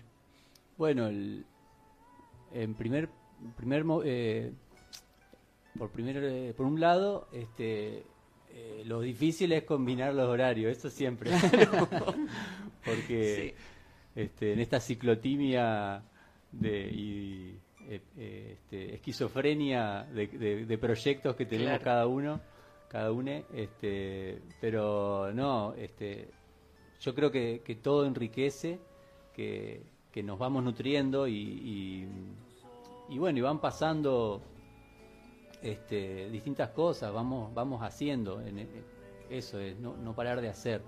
Eh, la elección de las canciones este, se va dando naturalmente, este, no, por eso, como te decía, hay muchas que veníamos tocando, algunas quedaron en el camino ahí y no, no, no llegaron al disco.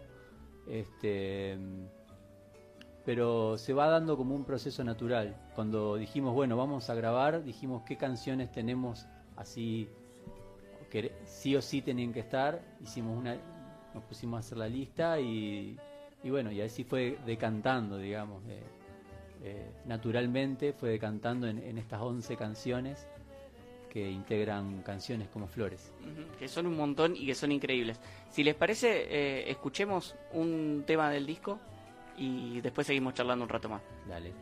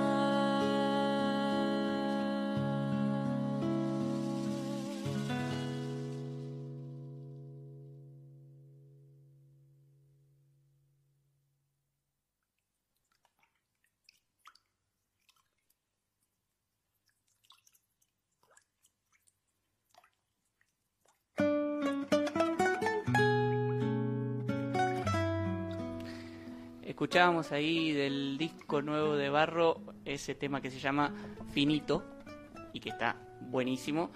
Nos contabas que es un tema bastante viejo. Sí, una de las primeras canciones que, que hizo Cintia y bueno, una hermosura. La verdad que increíble. Bueno, también ahí un poco afuera del aire hablábamos de este formato de disco. Eh, con muchos de- y muchas de las músicas que venimos hablando en el programa, se están encontrando con trabas ahí, como que todos dicen, eh, sí, est- está buenísimo, a mí me gusta lo del disco, pero bueno, parece que lo que hay que hacer es sacar los temas de a uno, es eh, sacar los temas de a tres, es buscar di- distintas estrategias para llegar a las redes sociales. ¿Por qué ustedes terminan eligiendo este, este formato de, de disco? Los, capaz que no lo sabes, ¿eh? Eh, y supongo que en parte porque somos unos románticos del disco. Nosotros también, ¿eh? Eh, eh, también porque teníamos esas canciones que, que queríamos que, que- que estuvieran su casita para empezar a, a transitar otro recorrido distinto al, al, de la- al de la- al del vivo. Eh, y entonces es como que sí, no queríamos dejar.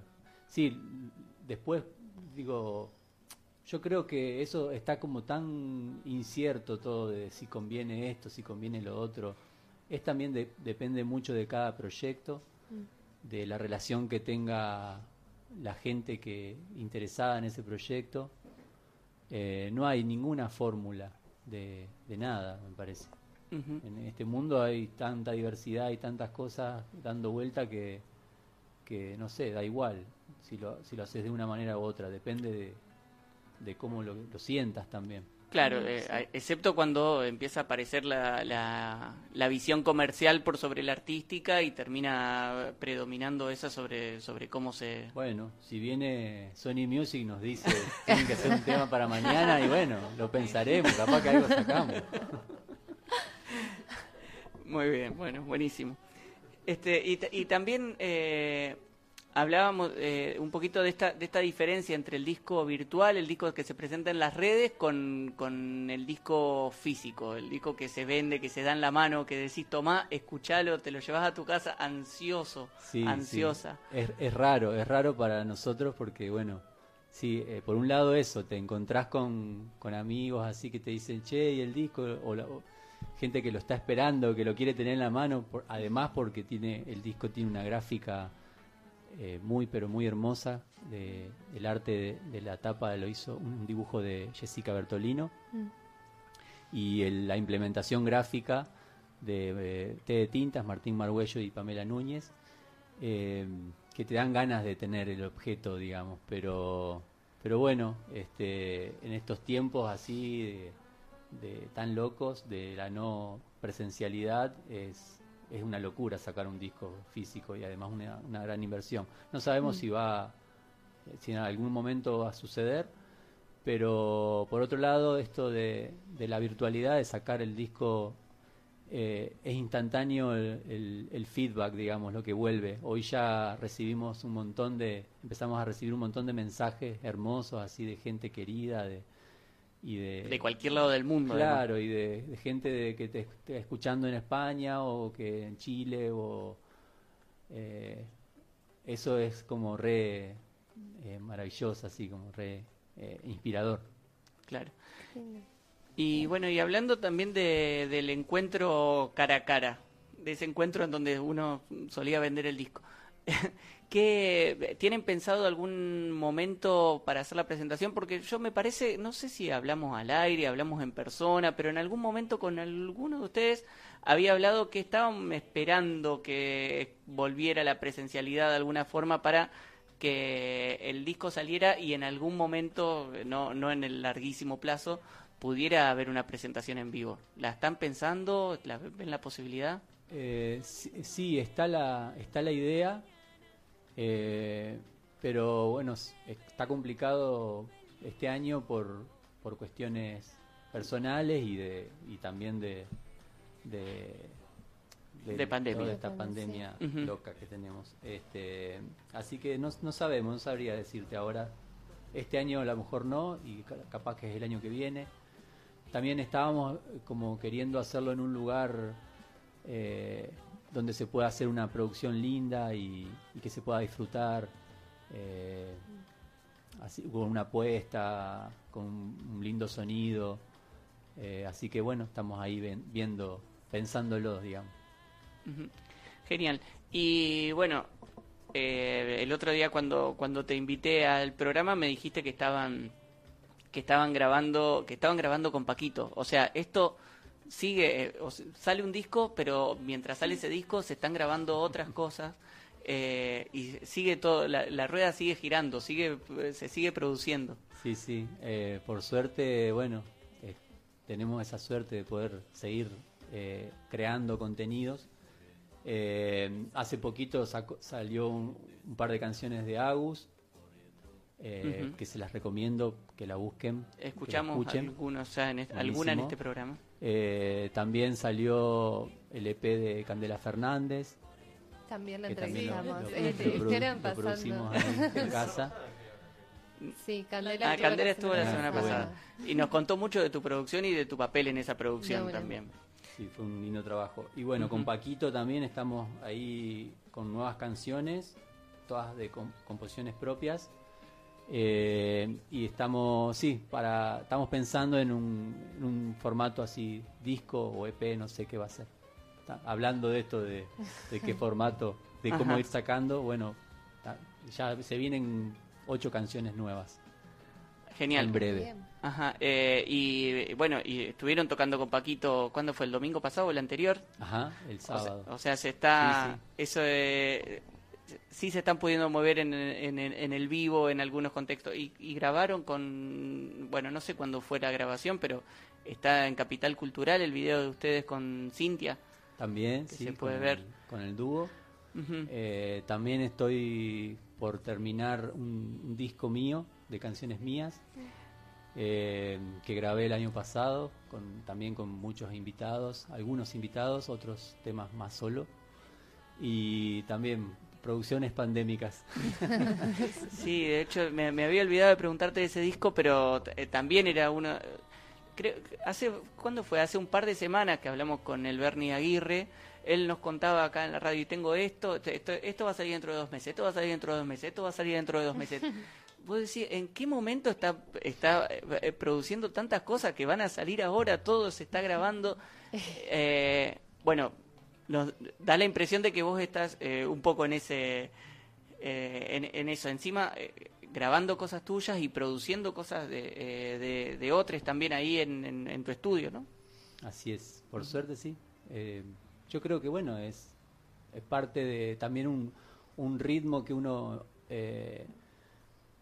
con el correr de los años empieza como a, a- agarrarle el punto a, la, a la producción, a, como te decía, el, eh, el primer disco de Barro fue como mucho aprendizaje y mucha duda, mucho paso en falso, mucho ir y venir. eh, y bueno, con el correr, de- obviamente con el correr de los años, naturalmente uno va eh, aprendiendo y va tomando decisiones, digamos, y, eh, agilizando esos tiempos, digamos. Ujú. Y bueno y entonces por el momento no, no sabemos mucho eh, del la pres- preguntamos por la presentación pero eh, ya tienen tema o sea ya están pensando qué van a hacer en adelante en barro o por ahora están tratando de disfrutar este momento de este disco que decíamos eh, salió anoche a las 12 de la noche eh, se publicó en las redes Ujú. Sí, estamos ahí, sí, como pensando en, en eso, en, en hacer que trabajar para que este disco tenga tenga su, su recorrido, eh, pueda tener alcance este más allá de, de- del, del círculo nuestro, eh, hacerlo crecer también a, a- a- a través de las redes, a través de, de esa difusión. Ahora en, en miércoles que viene, no, el otro miércoles se va a hacer, eh, porque el disco salió a través del sello Yagrada Medra. Eh, para nosotros también es como un, una- un honor poder este, integrar esa gran familia de tremendos músicos. Y los miércoles se hacen las escuchas sagradas, la, la hora azul, un ciclo de escuchas en vivo en, en YouTube y se va a escuchar el disco nuestro el tercer miércoles de, de agosto. qué grande Ah, bueno. qué lindo. Ah, yo quería preguntarte Sí. de los invitados, porque también veo como que cantan, eh, cantas vos, canta Cintia, eh, se van intercambiando esos roles de la voz y también en los instrumentos, o, o si Sí. es solamente cuando grabaron, eh, quiénes fueron los invitados y, y cómo Sí, surgió todo eso. Ajá. Este, este disco eh, tiene la base sólida de los cuatro, en todos los temas estamos los cuatro, si bien estamos, en, en, como decís vos, en, en funciones distintas, a veces eh, uno está tocando el piano y el otro la guitarra, después se cambia, Claro. eh, tiene eso también que todos, dinámico. que todos no- no- nos mandamos a tocar muchos instrumentos. Y, y bueno, tenemos dos invitados de lujo, eh, el Ne- Negro Aguirre, Carlos Aguirre, Claro. y Luis Barbiero, dos grandes músicos de Paraná, que, que bueno, eh, le dan más color, suman color a, a estas canciones. Genial. Bueno, antes de agradecerte un montón por venirte hasta acá este rato, te vamos a hacer una pregunta, eh, no sé si nos va a poder contestar, pero si la canción Maggie y su ronda de color está dedicada a Maggie, nuestra compañera de programa. soy yo, soy yo. Eh, no, no precisamente. Vos Tiene sabés- una historia, si querés la cuento, si tengo tiempo, Sí, tengo media sí. hora, tengo... Ah. No, una- es una canción eh, que nace del juego. De- eh, es una anécdota. eh, yo estaba jugando con, con una música de Iván Lins, Madalena, que, que la tocábamos con Cintia, mucho tiempo la, la hemos tocado. Y, y le, sa- había sacado, le sacaba un tiempo, entonces como que trastabillaba Madalena. Entonces llegué a Cintia y le digo, mira, esta canción se llama Maggie se tuerce el tobillo. Entonces como que estaba renga Maggie. pues. Eh, y entonces Cintia, con ese disparador de ese chiste, digamos, que podría haber quedado ahí, eh, a Cintia se le vinieron un montón de, de imágenes de una anécdota de una sobrina eh, que andando en su triciclo a toda velocidad se cae y, y bueno, dice, no le cuentes a mi mamá. le dice. No le contó a su mamá, pero dice una canción. Y, y bueno, y un poco Cintia también en, eh, en la letra es como que se pone en el lugar de, de una niña también, de eh, está como ese juego, el juego de la anécdota y el juego de, de- de la reflexión de a través en los zapatos de una niña de cómo ver de- ve el mundo, cómo, cómo interpreta esos tropezones eh, y, y bueno, creo que tiene esa la importancia de, de- hacernos recordar de cómo mirar el mundo eh, como niños, ¿no? De, de no perder la- el asombro, no perder la capacidad de juego.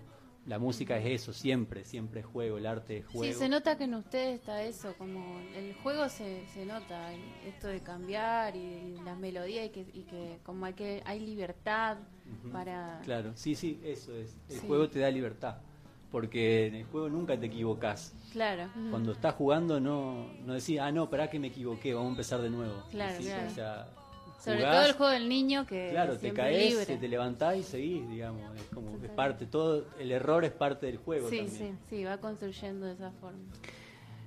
Mira, eh, no, ¿sabés qué no dijimos casi nunca durante el programa? Y es re importante el nombre del disco. El nombre del disco no lo dijimos y es muy importante porque cuando uno busca barro en Spotify o en alguna de las redes sociales encuentra un montón de cosas que no son barro. Claro. Así que es importante que digamos el nombre del disco. Canciones como flores. Ahí está. Búsquenlo, porque por ejemplo al Piqui hoy le pasó. Dice, che, no encuentro, yo encuentro barro y encuentro solo meteorológico. Porque eh, por, por alguna razón quedó algo, algo medio cruzado ahí con el tema de los artistas en Spotify. Vos buscas barro y está solo meteorológico. Pero hay otro barro que tiene este disco eh, nuevo. Así que son do- dos bandas distintas para Spotify. Búsquenlo. Es que lo ya no somos los mismos. No son los mismos. sabe, sabe más de Spotify de nosotros que... Seguro, eso seguro. Eh, bueno, así que busquen eh, canciones como Flores, el disco nuevo de Barro, lo van a encontrar ahí en cualquiera de las redes sociales o en muchas. Si buscan bien, lo van a poder encontrar. Y disfrútenlo porque está buenísimo. Busquen este tema de Maggie y su ronda de color. Los vamos a dejar con las ganas de escucharlo si lo buscan. Eh, si les parece. Y bueno, Franco, te agradecemos un montón este rato acá y ese disco increíble que les agradecemos a todos. Bueno, muchas gracias a ustedes siempre por el espacio y bueno, eh, yo creo que esto fue una alineación planetaria de estar acá en- desde el barro el día del lanzamiento del disco. Además, eh, Barro fue la primera, La primera banda, banda. invitada Sí, sí, sí. del Sí, primer del programa. Eso iba a decir. Bueno, Sí, todo. es verdad. la- las casualidades son por algo. La sincro, me encanta. Todo alineadísimo. Bueno, eh, te agradecemos entonces muchísimo y nos vamos con eh, las estaciones en un día, otro tema de eh, este nuevo disco Canciones como Flores que les decíamos lo pueden encontrar en las redes. levanto,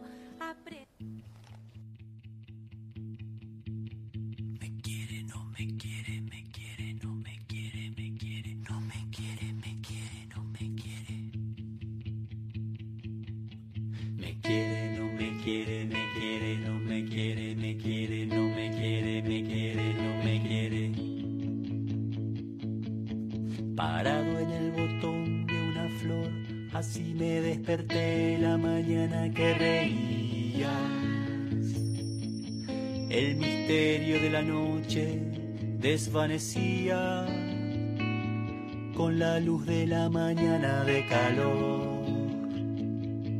Me quiere,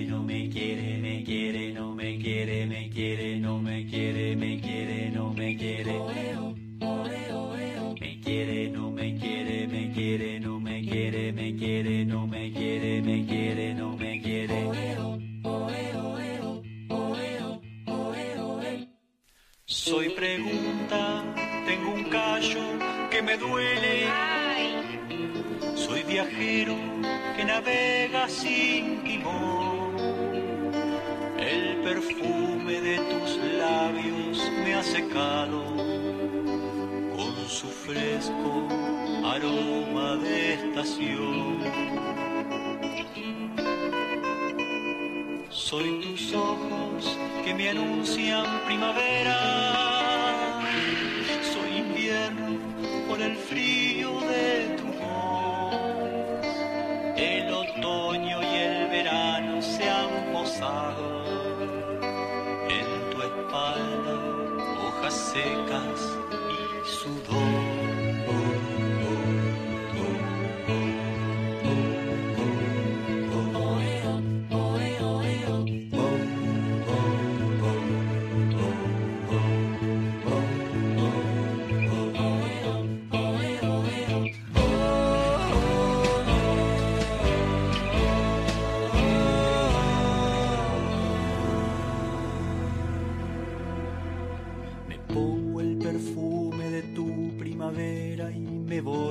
Abajo siguiendo el cordón. Te guardo en el hilo de mis botoncitos. Más tarde jugaré con ellos entre los dedos, siguiendo el contorno, tirando, soltando y el tacto tendrá tu recuerdo pegado.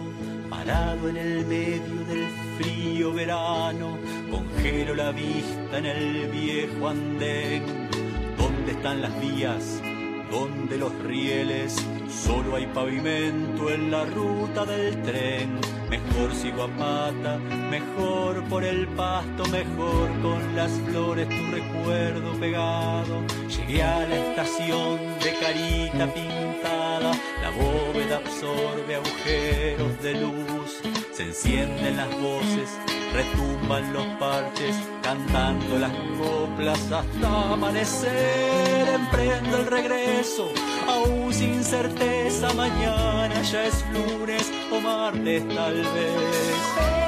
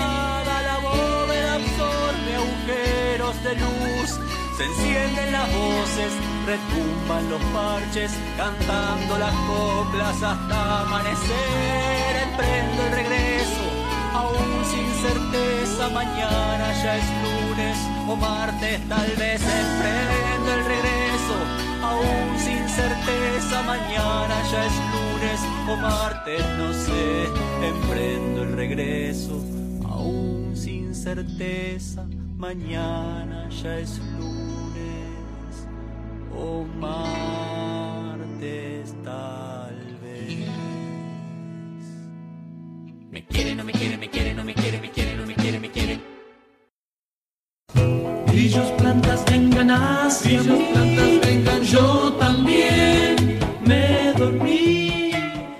Vivero Jardín Los Ceibos. Plantas de interior, arbustos, árboles, césped, tierra, macetas. Servicio de asesoramiento, diseño y ejecución de patios y jardines. Dirección Avenida Freire 2385. Teléfono y WhatsApp 342 4 560 770. Instagram arroba Jardín Los Ceibos. Acércate al vivero Jardín Los Ceibos y renova tu patio.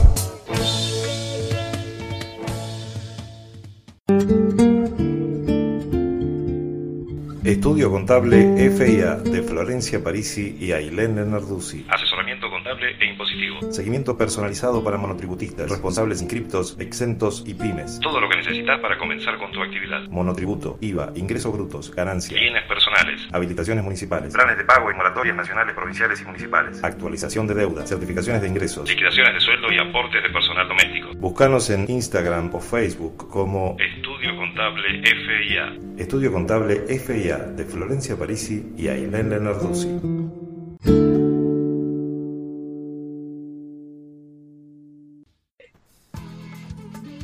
Bueno, nos vamos. Bueno.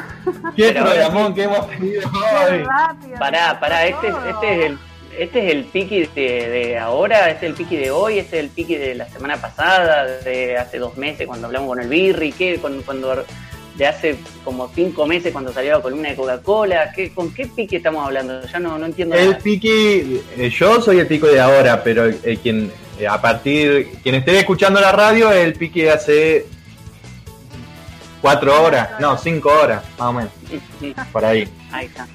Bien, Bueno, bien. pero nosotros somos ahora, ¿o qué? claro. Esto lo grabamos especialmente, esta parte la grabamos especialmente para el programa de hoy, 25 de noviembre. Ahí está. ¿Del Y todo programa? lo anterior, el programa 52. Ya tenemos dos programas que son medio raros en nuestra historia. Igual los vamos a contar porque nos vienen bien. Pero el programa 50, admitamos que no, no le dimos mucha bola al programa. Estuvo buenísimo, la pasamos recontra bien y no hay ninguna grabación de eso, no hay casi nada. El programa 50 es como que no existió. El 52 eh, estuvimos... También, programón, fue un programón, me olvidó. Programón, estuvo buenísimo. Haciendo. Estuvo buenísimo. Estuvo buenísimo porque además elegimos re bien la- las entrevistas para pasar y yo, yo les dije, les dije que escucharan, al principio les dije presten la atención a la, al- a la columna de la Coca-Cola porque está espectacular y bueno, si la escucharon van a estar de acuerdo conmigo, no, le- no lo dudo. Bueno, Bueno Bueno, gente, entonces el jueves que viene. El jueves que viene sí vamos a estar en, acá, acá. No, acá no. acá no, sí, sí. Acá en la radio. Acá en esta radio, acá en esta radio. Uy, bueno, acá, ahora, ahí, qué sé yo, no sé. En la radio, en directo y en vivo. Podremos decir en Radio Cultura de 7 a 9, ahí se, super, se superan un montón de problemas. Ahí va, vamos a estar en Radio Cultura. 94.3. Sí, y mañana va a haber repetición, así que van a poder volver a escuchar este programa grabado, pero encima repetido, todo raspadísimo. Y después Claro, lo vamos a subir a. Spotify. Es la copia de la copia. A una cosa así. La copia de la copia. Algo así. Una reversión. Una Las Ni cosas se siquiera, porque es un, es un cover re fiel. El de mañana va a ser un cover re fiel a- al original. Un mashup. Una gran mezcla. Bueno, entonces. Bueno, gente. Entonces, nos vemos la semana que viene. Hasta la próxima. Bueno, hasta la próxima. Adiós.